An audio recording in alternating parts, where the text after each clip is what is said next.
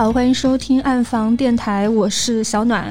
Hello，大家好，我是老王。我是林老师。嘿，哎，这个这个 太不容易了这三个人的上一次 聚去集是年过年了吧？，Long long ago。我一年没有录过电台，哎虽然今天已经是二零二三年了啊，但是就农历新年还没有过中国。新年还没有过，对还是二零二二年。是对，的所以还是算在一个除旧迎新的这样的一个阶段。还是虎年，本命年还没过。对，而且今年就是也蛮特殊的一年，因为我们今天来录这期节目啊，大家就刚经历过了一个三阳开泰，各种阳不阳的，所以发现大家聚在一起，在线下来面对面的录播课，也是一件并不那么容易的事情。对，甚至有点很难，就真的很难凑到一起、蛮难聚集在一起的。然后以至于说，我们其实接下去本来还想了挺多内容要录的，但是也因为现在这个疫情变化的一个新的趋势啊，然后有些嘉宾啊什么的，就可能要往后拖延，你的计划可能也有些打就我看打断平。时在聊的时候说要录这个要录这个，然后找了一个嘉宾，然后这嘉宾不是突然阳了，就是就是又有什么事情耽搁了。嗯，其实我跟老王最早做这个播客电台的时候，我们的初衷还是要面对面坐下来，就嗯。不然的话，这个意义就没有了。就是可能现在会有更多的一些科技的方式，比如说，也可以就是跨对对对对，很很多其实很多我听但是那个聊起来就，没什么感觉，包括电话面对面比如说对，比如说电话连线啊，或者是远程啊，或者网络连线，其实嗯。都挺多的。但我们电台还是一直保持的初衷，就是要面对面。对，录坐下来录，就跟大家一起在线下见面的这样的一个聊天的这样的一个可能性，不然的话就还不如不录。所以我今天来的路上也在想，前三年进入到一个风控隔离的一个状态。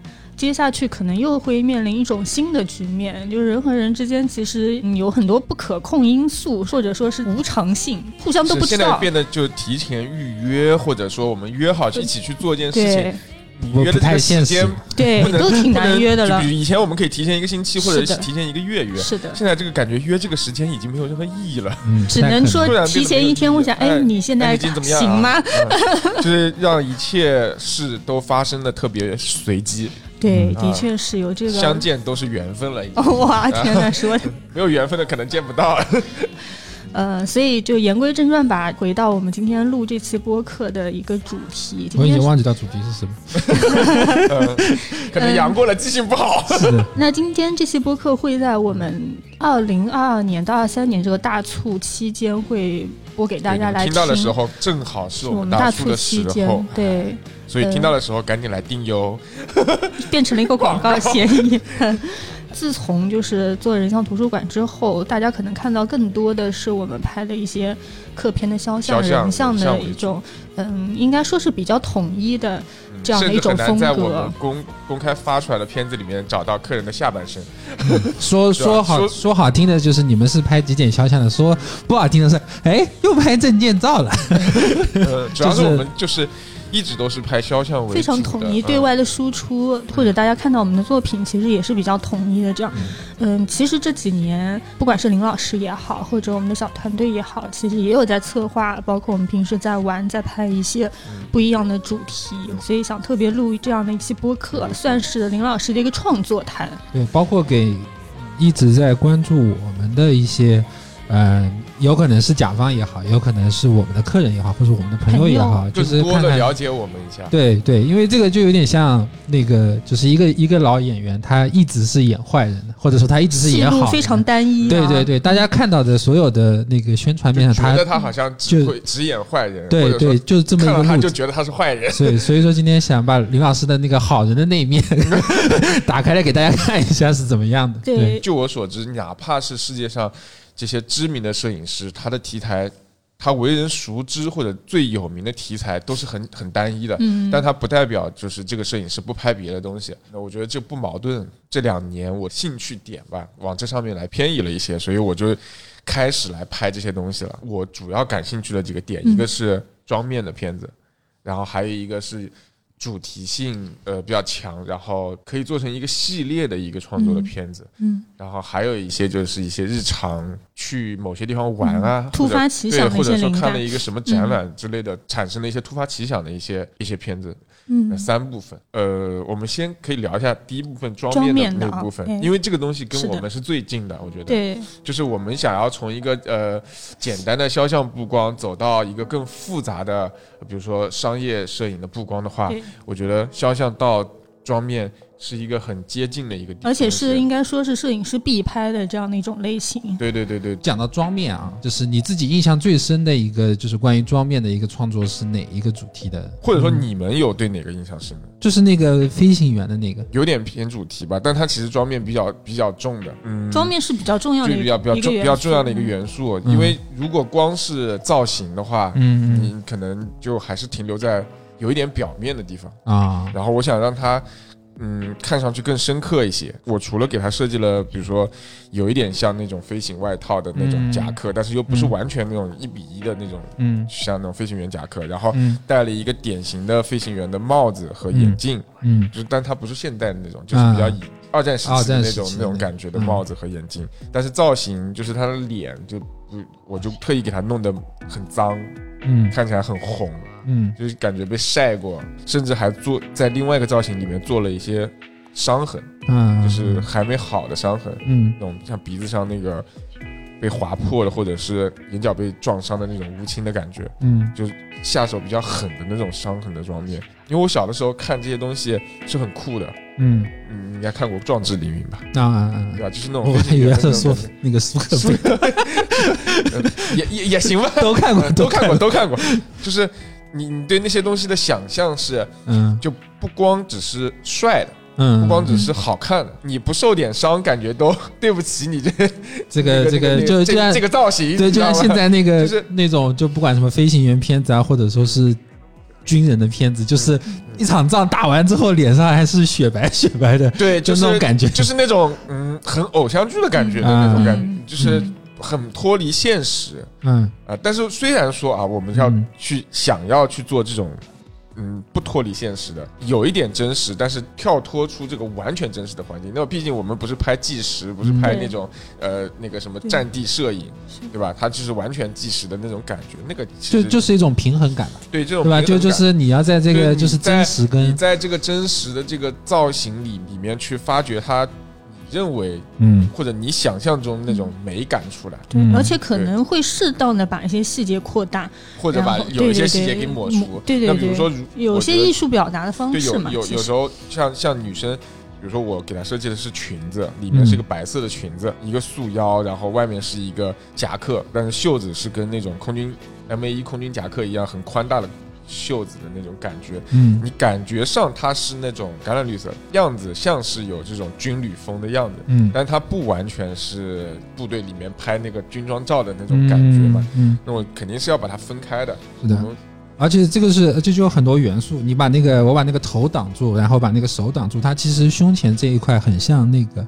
呃，那个维多利亚时代那种蒸汽朋克的那种感觉，对，那那个时代的女的不是都是特意为了这个，就是把、嗯把后面的色调都做的很旧，啊黄黄的，饱和度很低的那种。那个时候就是旧旧的、脏脏的。那边的那种那个时代的女的都是那个领口这边是那种折叠的那种然后质系带啊，感，对啊，然后这边一个很紧很紧的那种嗯束腰，腰，对，嗯就是你你把这个头跟那个身体的部分挡掉，就这一部分就是一，些复古的元素的嗯拼贴。然后你如果你觉得它和谐的话，其实就是可以用到一起。我觉得，嗯而且这个这组片子还蛮有那种海报和油画感的，它其实是有点像一幅画。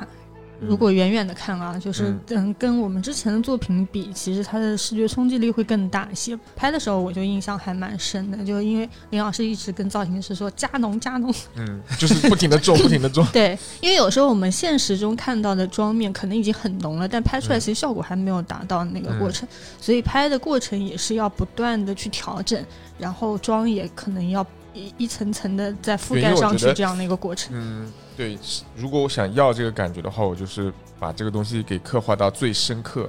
这个腮红都已经打不出他脸上这个红了，最后是用口红嗯，口红之前涂脸上，用口红晕开，嗯才做做到这么红的，都是不是自然过渡的，就是那一块嗯就是红的，就是红的，那个边缘就跟刀割过来一样，嗯那种感觉，就是这种稍稍有一点不自然的感觉，可能会让你视觉上看起来更夸张一些，更更抓人，一些更印象更深刻一些。包括另外一张半身的上衣脱掉，然后系在腰上，那个感觉非常非常的酷啊！我小时候看那些电影，除了开飞机的人，嗯。还有修飞机的人也很帅，那种。嗯。嗯，对吧？嗯他们，你想象一下，机就是械对机械机械的美感嗯，很酷很酷的女生，就天然会非常吸引我，所以想把它实现出来，就拍出来是这个样嗯。子，还把它头发绑起来，用一个丝袜套在头上，把头这个是包。丝袜 对啊，这个黄色的是丝袜，连哦连裤啊我我还以为是个啊然后帽子呢。我在头上包起来，然后让它感觉更硬朗一些。嗯，嗯，最近正好关注了一个女飞行员，她是做特技飞行的，哇，太帅了！哪怕你长得再温柔，长得再甜美，但是你穿上那个制服，坐在飞机里面，就会感觉非常酷。当然，我那个、我们如果拍片子，你肯定是想把这个气质给放大。放大，嗯所以我们只是在一些细节上去做这种处理吧。对，而且我们因为用的是专门的模特嘛，那他也不是说真的，我们就去找一个女飞行员来拍这样、这哎，这个个东西。就是模特表现力也很强的，就是你要跟他沟通说我想要这样的感觉的，嗯对吧？他要能给你演绎出来，就跟演员其实是一样的。嗯除了这个飞行员，还有另外一个取名代号 N 那一组，也是有一点妆面带造型的，嗯那个感觉也是类似。比如说这个是飞行员嘛，那个就嗯。给我感觉更中国风一些，更怎么说呢？农民风。农民风。没有我，因为当时选的好像想的就是这个我们那出的种劳动人民的感觉啊，这样一个背景的感觉，因为当时那个拍的时候，我们不是还找了一些土，嗯，是吧？现场那个影棚里面还铺了一些土，然后包括有带那个个非常红、非常对那种热的那种感觉，，就有有一点什么像红高粱在大地里面劳作的这样的一种氛围感的一个东西。找了一个五官棱角特别锋利的一个模特，就你看他的颧骨都是很硬朗的，眼睛也画的细细的那种刀割一样的那种造型，然后脸上还给他画了晒斑和雀斑，头发梳干净之后给他搭了一个斗笠，对，当时还戴了一个斗笠。嗯倒不是说是一定要美化什么农民或者是什么东西的形象吧，就是想要那种很传统、很中国风的那种感觉，但是又不是像日现在市面上那个新中式的那个状态的，嗯，就是在他们之间找一个不一样的平衡。因为看那些新中式的片子看多了也就那样了，我觉得。嗯所以说就是，嗯，摄影师跳脱出，比如说是谁给你下了一个主题，或者下一个定义之外，你去做的这些创作的片子，其实它不一定是，就在我理解啊，嗯。它不一定是你当初方案做好的那个感觉，是不是？他？是会在创作中，或者说在跟化妆师或者跟模特沟通的过程中，有不一样的，因为有时候啊，我嗯。想好了一个点，嗯。然后我可能已经想得很明确了，但是我在跟化妆师沟通的时候，他会有新的想法，他会有他的想法。那如果他说了他的想法，嗯，如果我觉得更好的话，我我是很愿意采纳他的想法。就等于说在在整一个过程中，它其实是可能是一个不断变化的一个东西。对对对对，有有些时候甚至是我一开始想的是这样的，想的是嗯 A，然后我们在执行的过程中，慢慢慢慢，因为是创作嘛，就没有那么多刻板的，就是说一定要嗯一定要怎么样啊嗯？我们进行到一半的时候，发现哎，那个更好玩，B 更好玩嗯，B 方案更好玩，然后我觉得也 OK，就完全是换了一个方向。啊，所以说这这可能也是比较喜欢拍个人创作的一个原因。它会有很多有趣的东西，而且实时的在变，你不会那么死板。嗯。嗯，包括是有些片子我拍完了，嗯，我到修的时候还会有想还会有其他的感觉，嗯。我可能会在里面添一点东西，或者是把色调变一变，嗯，甚至是我这张片子拍完了以后，比如说我们现在在过了两年再回来看这个片子的时候，嗯。我可能心心态不一样了，我就觉得对当初想的很多，创造出来的片子。两年以后再看这个片子的时候，其实就没有什么，没有没有想这么多了。我只是单纯的觉得好看，单纯的视觉上吸引我，嗯有别的东西就已经不重要了。就是你可能想的很复杂，把它创造出来，但是最后看片子的时候，你会把这些东西都忘掉，你会单纯的去欣赏这个片子的视觉效果。嗯，因为可能时间隔得长之后，你跟当时创作的心态可能会不一样，可能更加多的是一个就是我来看片子的这对对对对么一个心态，而不是说当初我刚刚做好我都不觉得这个片子是我拍的这么的时候，吸引。再再去看，嗯，嗯而且每个阶段，其实我觉得也不光光是摄影，就是任何艺术创作都是这样的。每一个阶段，对于创作者本身而言，他其实一些想法或者他当时的初衷也是会有一些变化的，因为随着自己的经历也好，或者拍摄的风格和方向，甚至说他今年经历的一些事情。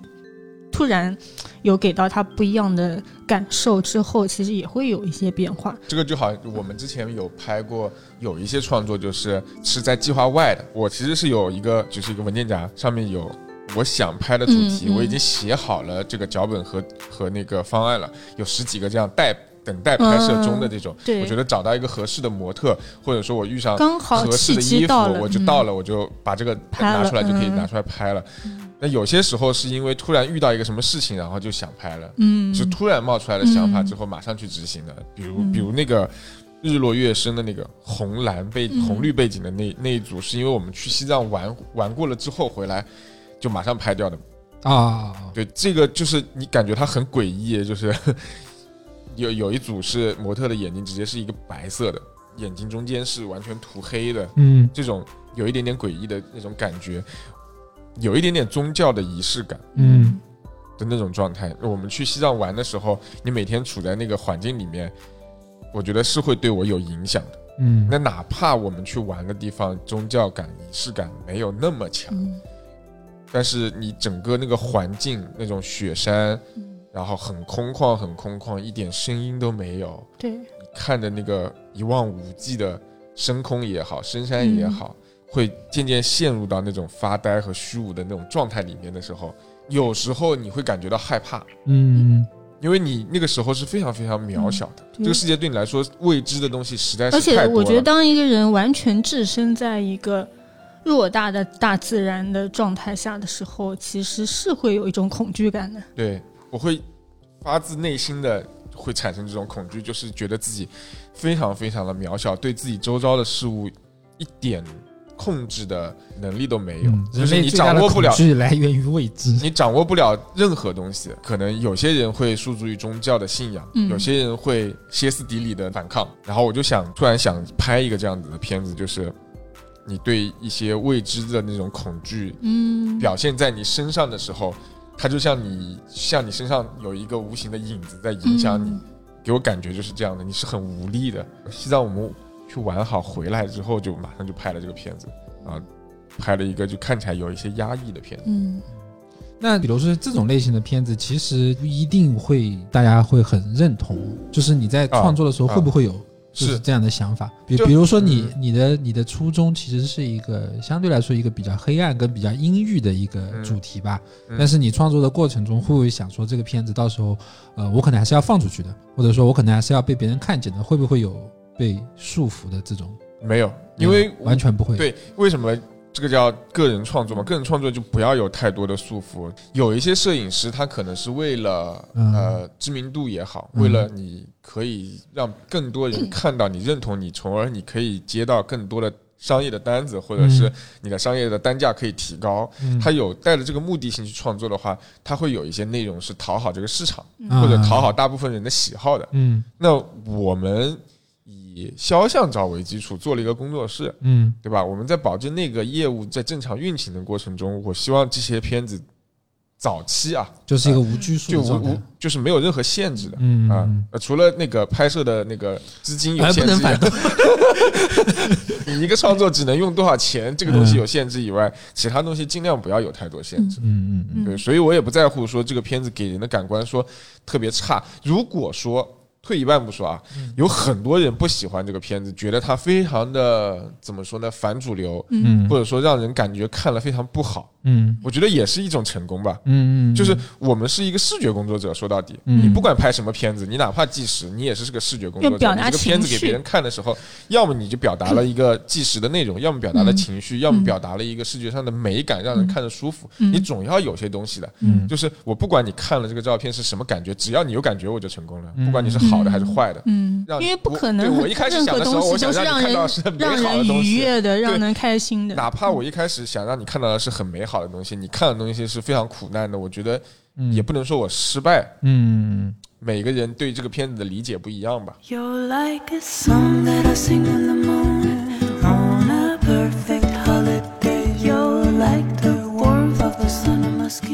那可以说说第二个主题类的，对我我这个我蛮想聊一下，就是嗯嗯塔罗牌那个主题的，因为这个主题其实也拍了好几组片子了嘛。我个人还蛮喜欢的一种风格，它会有很多梦幻的那种感觉。每一次的创作其实又有一个故事源头，或者说它是根据一张塔罗牌的样子嗯，再来进行二次创作的嘛。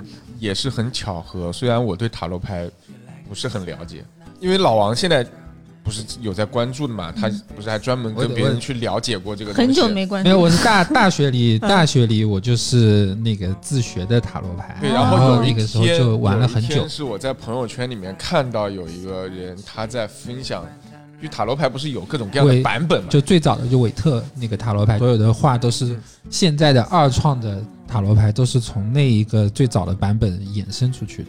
嗯，就相当于是那那个是基石，后面所有的东西的一个基石。但它会有各种各样不同的牌面，就是每一个，比如说有一个人设计了这个不同的牌面的图图形，它嗯。牌子牌的这个名称是不变的，但是它上面的图案是会变的，是的，所以那个图案的设计就变成了一种审美情趣的，跟塔罗牌其实都已经没有关系了，我觉得。是的，对，就是呃，我只是根据你塔罗牌的一个主题，我来画了一个，比如说插画也好，摄影也好，嗯然后画了一个这个牌面，卡牌的牌面，对就像设计扑克牌的牌面是一样的感觉。我感觉它其实本身跟塔罗牌关系不大，你那本书嘛，就是你那本书上，我也看了前面的一些一些意象嘛。嗯，有一些牌面，它其实跟原来塔罗牌已经完全没有任何关系了。嗯它可能只是因为，比如说，就第零章那个那个愚人，就是它可能只是愚人这两个字，它只是这篇嗯创作的一个题目吧。嗯，嗯，剩下它只是围绕着他脑中意象的愚人是一个什么样子的，然后他他去创作了。但其实嗯。你真正意义上跟最早的韦特的那个塔罗牌的那个具体说，我牌面要有一些什么元素啊，或者说我我是靠那张元素的那张牌去解那个意象，它其实你就嗯完全没关系了。我当初就是在朋友圈里面看到有人分享那本古典的塔罗牌牌面嗯。图形的这本一本书，就突然来灵感，我说哇，这个因为他有分享那里面的那一页嘛，然后嗯我就看到这些牌面都其实非常非常好看，嗯。其实。有一些造型，它做的可以说是非常时尚的，我觉得比嗯现在表市面上所谓的这些时尚都要好看。嗯。啊。那我觉得它是一个很艺术的造型，嗯。嗯我觉得哎，这个可以把它实现成一个摄影，嗯，可以成为一个摄影的素材。摄影的二创，对摄影的二创，它是一个插画，嗯，然后它是一个平面的东西，我们可以把它变成一个立体的图像。然后我就买了这本书，然后看了里面不同的这个牌面，然后我们就按照比如说零零号牌、一号牌、三二号牌、三号牌这样的顺序，嗯然后我们想着试一下能不能把它拍出来。嗯那我们拍一套自己的塔罗牌都可以，如果 多的话。啊，然后所以这成为一个嗯我们计划以后一直持续的一个创作主题嘛，以这些复古的或者说是极早期的塔罗牌牌面为灵感和素材的，就是这种二创。第一个拍的是那个愚人嘛，人就零号牌，对然后我们找了其中一张牌面，然后它是一个像穿了一个全身的连体衣，然后上面有蓝色波点的这种，嗯蓝色黄色波点的这种，就以此为灵感拍了其中的一套。嗯对这一套，我还去投了那个意大利的 Vogue 网站，就也上了嗯那个网站。比如说你在就是以一个摄影师去做塔罗牌的二创的时候，这两个平衡你是怎么做的？你是完全不管最早的那一版的那个是一个什么样子，还是说会我几乎不管，不管？几乎嗯不管，我只是单纯的从视觉上去呈现。大部分人是不了解塔罗牌的。嗯，然后我的拍摄的目的也不是为了，宣传塔罗 对呀、也不是为了推推推广塔罗牌这个文化，嗯，然后我只是单纯的作为嗯好看的视觉元素的，它它只是正好是塔罗牌而已。对，它只是正好是塔罗牌而已嗯。不要把这个东西想得太细，我觉得如果想得太细的话，你给你限制太多了，会影响你后面的拍摄。嗯。你可能后面的拍摄就被限制在那儿了。比如说有二十个牌面给你挑的时候，你会想哪一个更符合你的主题的时候，嗯。我觉得这背离了我一开始要拍这个东西的初衷。我一开始的灵感来源只是因为哇，就好像一幅古典油画摆在那边，嗯。你觉得特别美，然后但是它是画出来的，你想把它变成一个现实的嗯。那个状态的那种美感。嗯。那从简单的复刻开始，慢慢拍多了，你可能会有自己的理解。就好像我现在其实对塔罗牌完全不了解，也不影响我去复刻这个牌面。嗯，对其实我还蛮期待，就是因为它塔罗牌就是前面几张愚人，然后魔术师，就是都是人类的意象。嗯，就是我很期待你拍到什么什么那个世界，就是非人类，非人，啊然后太阳、月亮毁灭之类的那个、嗯那种意象，嗯就是可能后面就就是你前面还是被限制在活人的状态下做造型，那可能后面就是变成，比如说我拿一朵花就拍了，就是一个、一个一个静物，对，可能就是一个静物，或者是一个什么模糊的一个意象，它可能就跳脱出啊、呃人像摄影这这这一个对范畴。对对对对对。那你会把自己限制在棚里面吗？还是说我可能会放到外面去，或者或者说有可能如果有一张风景，这样的外景是很合适的，嗯也也不限，也也不限，也没有在就是想一直做棚内的感觉。对对，就等于说它是一个发散性的东西，它只是通过呃相机作可为一个表达能一开始方只是。一个，比如说是一个单纯的视觉美感的人像拍摄，嗯到后面变成了一个，比如说类似时装的这种感觉，嗯然后再往后发展就是一个嗯纯视觉艺术啊，再往后发展变成了一个纯艺术。啊，然后最后就 啊，对，就就是到到最后就是你走向看了虚无对，看不走走向 虚无。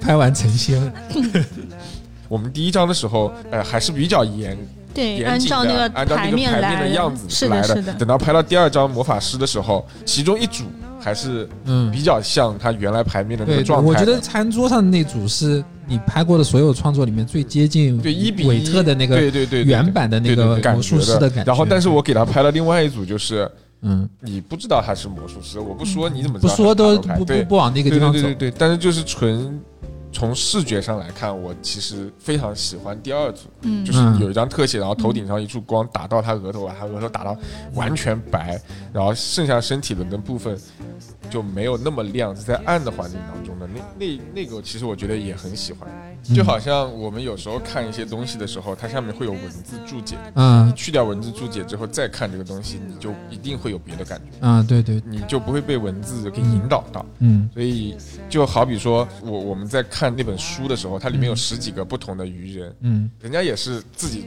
创造出来的这个牌面的样子。嗯。那我其实也是在相当于在创造一个牌这个牌面的样子。对于我对它的理解，然后文字。这个这个其实我们插一个关于塔罗牌的一个小知识吧，也不算知识，就是其实你的这个感觉就很像一个人想去算塔罗牌的那种感觉。比如说你自己是塔罗师也好，或者说你找塔罗师给你去算算也好，嗯。就是他的牌，比如说一张最早的韦特牌，它上面有各种各样的意象，嗯。并不是每一个人看到这张牌的感觉都是一模一样的。对，你就我们拿愚人来说，他愚人最早的一张韦特塔罗牌，它是一个啊、呃有点像小丑或者说戏的那么、嗯。穿戏服那个人，他挑了一个、一个呃包袱站在一个悬崖上，嗯。然后身后有一只小白狗。嗯。就是你每一个人看到这个，他的视觉落点都是不一样的。嗯。你可能你有些人包注意力在包包袱上，然后有些人是对在狗上，或者有些人在悬崖上，所以说，呃，塔罗斯是也是会通过各种各样的我在看到你的这张牌的时候，比如说你分析一个人，对对，去想说他为什么会在这个心境中看到这样的牌，嗯。就是我觉得你的创作就是，虽然说你说完全不了解塔罗牌，但是我觉得在呃观看上，或者说是在嗯。去理解塔罗牌上，其实在某种意义上是相通的。对，所以你看我这样跟你在这边聊的时候，我有感觉就是我拍这个片子是不是相当于我自己在算了一次牌，啊啊，对吧？对对对就，比如说你算一次塔罗，举个例子，你要抽嗯六张的时候，我拍了六个不同的，嗯相当于我抽了那六张，只不过抽出来以后，根据我对那六张的感觉拍出来的六六套片子，对，可能有可能那种很厉害的塔罗师看了我拍了片子，我告诉他这六张是哪六张牌的时候，嗯他就相当于在帮我算了一次牌对。对对，也有可能是的。嗯，因为也是摄影师内心的一种映射。在最后说一卦塔罗牌，你现在看到的，你有没有有一个最期待自己去拍到哪一国王国王，嗯，嗯然后还有一个皇后，啊。这两张可能，我估计可能到时候会在一起创作吧，因为我觉得对它的有可能会两个意放到一起象会很接近可能年过完就会拍吧。哦。剧组外定着我你，我立下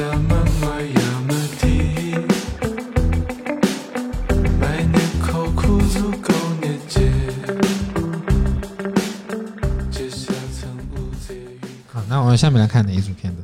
外景那组吧，就最外景那组啊，我们新拍的那组。很少，对，对就是很少拍外景，这个是最近拍的。嗯，对，入冬之前，嗯，结合了很市井的、很烟火气的一些场景，但是呢，他的人物就是脱离这些烟火气。对对，就会有一种反差嘛。这个其实我感觉也是比较早，很多人就都是这么拍，就很早的时候就有这么多，就有这些人，嗯他们把化妆化的很精致的模特嗯，放到一个菜市场菜市场啊，或者里面什么人民公对要形成园那，种很大的那种反对对差，对对，然后把模特拍的巨美，然后那个造型做的巨精致，但是背景是那种所谓脏乱差、粗粗糙的糙那种生活。对对对，嗯那种很很一地鸡毛的那种状态。嗯，我这个跟他我是觉得稍微有一些区别，我是希望让他们融入到里面去。这个是在哪里拍的？那个杭州城南的那个大马路、哦，大马路哦，马路蛮有特色的一条。鼓楼那个地方，杭州的老城区只有那儿有了。大马路其实还挺有名，因为它虽然这段路不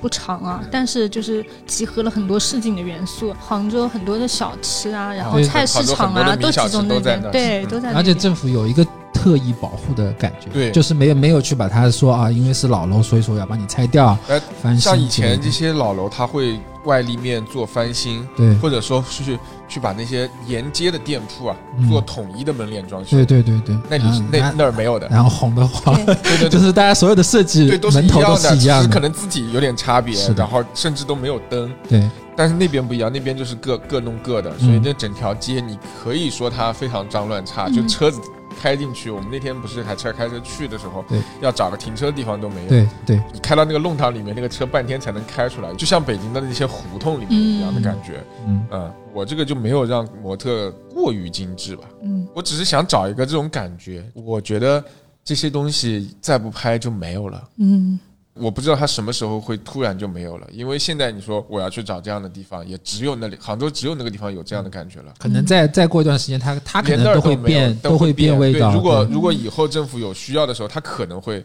嗯把它让它环境变得更好嘛。嗯那个环境变得更好也是有好处的，就是大家生活的会更便利、更干净。它这个就跟城市发展，包括人类文明发展，嗯是一个必然的一个反面的一个趋趋向。就是老的这些，它肯定有安全隐患，对吧？嗯它肯定是会淘汰什么电，但是你你总有一天会就是慢慢会消亡的这么过程那我是不是可以理解，就是嗯，其实这个是一个人像摄影师的纪实作品，算是，对吧？嗯，就是有点纪实感的你的伪或者说伪纪实感的时尚作品。啊、你的嗯你的初衷其实不是去在那里拍一个人像，嗯就是你的初衷，我有点想是去记录那个街景或者记录那个那一片人们的生活的状态。嗯但它是一个，那我是人像人像摄影师，这个这这个好像你是一个歌手，嗯你是一个歌手，你不可能说我我我非得去我去当一个画个画，画画，对吧？我可能是唱一首歌，那那因为你是歌手，可能你有各种各样的我我不是。记者，我不可能去拍那种记者的对那些图对对对，片。表达方式都是各种各样的，它只是一个最终的落点是落在那么一个。比如我是个时尚摄影师，我就拍一些跟时尚相关的东西了，对对对对对，差不多这种感觉。而且很多张照片就是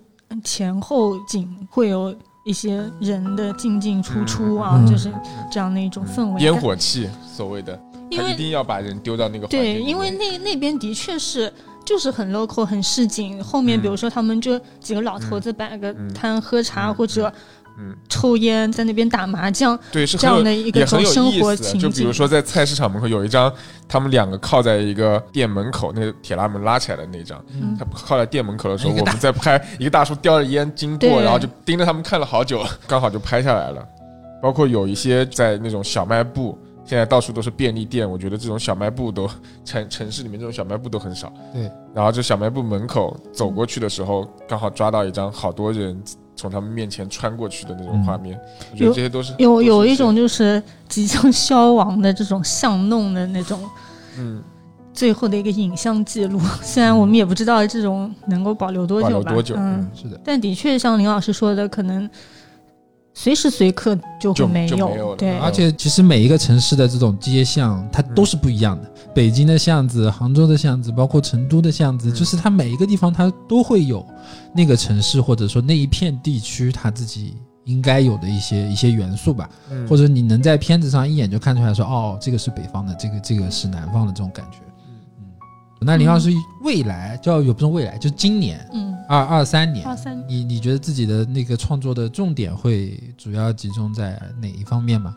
我可能是想多拍一拍外景吧，多拍拍因外景，为我们大部分都在棚里嘛，去拍一些类似时装的那种感觉的，不是嗯写真感的那种片子。还有一个嘛就是塔罗牌，啊那，个想要塔罗牌常驻的，对我想要今年多拍一点，嗯，那外景的话，你自己是更加倾向于说是，呃，人和城市之间的沟通呢，还是说是人和风景之类的都有吧。都会有？可能还是主要还是城市吧，不一样我还是想喜欢像我们最后聊的这种这个市井感的这种片子一样，嗯但是我觉得城市和人的那个交互是一个蛮好的角度去观看。比如说这个是那种很随意的，就我带了两个姑娘一起一边逛一边吃就拍完了。嗯。一个小时就就就结束了那种，那可能后面我想去做的精致一点，会专门找一个房子，嗯。做一个不同的主题，嗯。做一个不同的主题，以那个房子为背景的那种，以以那房子为环境的那种拍摄的这种状态，或者说我们也可以试试看这种精致的拍摄路线，嗯。人很精致，但是环境很破旧的这种，嗯，呃，甚至在那个地方有一点，而且像杭州这些，你看那个嗯。大马路那里的房子啊嗯，它有一些是那种古不古、新不新的，嗯。但它其实是老房子，嗯，就是只是住的人在里我小的时候面，在新杭州旧城站那交个附替近，，但是又城完全没有好多变成老房子，就是江门湾，嗯。那个杭州话江门湾，那个房子就是它底下是石头的基嗯。基底，然后上面一部分是石头，一部分是木头的那种房子。嗯。那个房子现在在杭州也不多了，嗯。就是大马路那边有一些嘛，就嗯其中我们看前面那组有一张是是这样的房子，就是他们两个人在一个院子里面，一个背面一个正面对着我，啊。那，头顶上晒的全是衣服嗯。的那一张，嗯。像这种房子现在其实很少了。嗯。我想的是，像这样的房子里面，我们拍一个有点中式的那种，有点南方姑娘的那种状态的这样的片子，去保留一些我们那个小时候对于这个环境里面的一些记忆。嗯。因嗯为，现在很少看到这些了嘛对。然后我们可以拍一个这样的，我觉得可以体现出杭州这个城市的一种性格和表情的也有一种这样的一些可能就东西。我们我毕竟拍这个时间很短，嗯所以我不能说是我自己是一个很成熟的拍时尚摄影嗯或者说人文摄影的摄影师，嗯就只是一种兴趣在尝试。嗯可能我无非比纯兴趣爱好的选手多一些技能，专业技能，嗯或者说多一个团队去操作这件事情，嗯。看起来好像专业了一点，嗯。但并不能说自己是一个很成熟的摄影师。那也是在摸索阶段，所以就是先尝试嘛，试试看。那可能真的三四年下来，我是一个很慢热、很慢热的人。有些摄影师他可能很有天赋，他一两年下来就马上很精准的找到了自己的定位，嗯或者说有很强烈的个人风格。我是那种要花很长时间，慢慢、慢慢、慢慢才会进入状态的那种。所以就是，而且这而且这些太着急也不主题类的或者说城市类的，其实是需要积累的。对。就是你光光拍完一组，就是那种很像那种呃摄影爱好者。回事儿的那种。就是。哎，我这今天看到这个街，我觉得好有味道，然后拍了一下。但是真正的计时，它可能是本身它那个过程就是一个需要有量，然后也有一定需要有时间，对对对，才会才会有这组片子的意义的一个地方。嗯还是多拍拍吧。我觉得我是那种实实践了才会有想法的人。嗯就嗯我我拍几次以后，我会有想法，让它就是融入到我下一次拍摄当中。那再拍几次再有想法。我不是那种完全什么事情都想好了再去做的人。嗯嗯好的，那今天基本上就是林老师二零二二年的创作，哎，其实二零二一年也有啊，也有嗯就两这两年之内的创作做了一个小小的总结。嗯然后我们的这期录电台的初衷也是为了，就是大家不仅仅只是看片，嗯，对吧？就是大家可以一边听我们在聊这些片子一，边看就我也一边在期待有客人来跟我说，哎，嗯我他想去我不想拍这个常规的这些肖像。如果他看到了，觉得他也想玩这种的，其实也可以来找我们，嗯就是嗯。共同去。哎，我们到现在为止有没有你的创作片有客人来拍过？好，有啊，有有一个有啊，嗯因为我们发了不多，其实创作片。啊、好的，就是林老师在在线邀约创作 创作素人模特，对啊，有嗯。如果你是模特或者是造型师，其实我们也可以一起玩。嗯，好的，行，那我们今天节目就到这里。对，嗯，这一期节目到时候也会搭配着那个林老师的创作的一些作品，大家我们前面聊到过的片子会放到推送里，对对，可以一边看那个片子一边听我们说。是的对，好，对，那就先这样，大家新年快乐，嗯，新年快乐新年快乐。不，要再养。不要再养拜拜。啊，拜拜，嗯，拜拜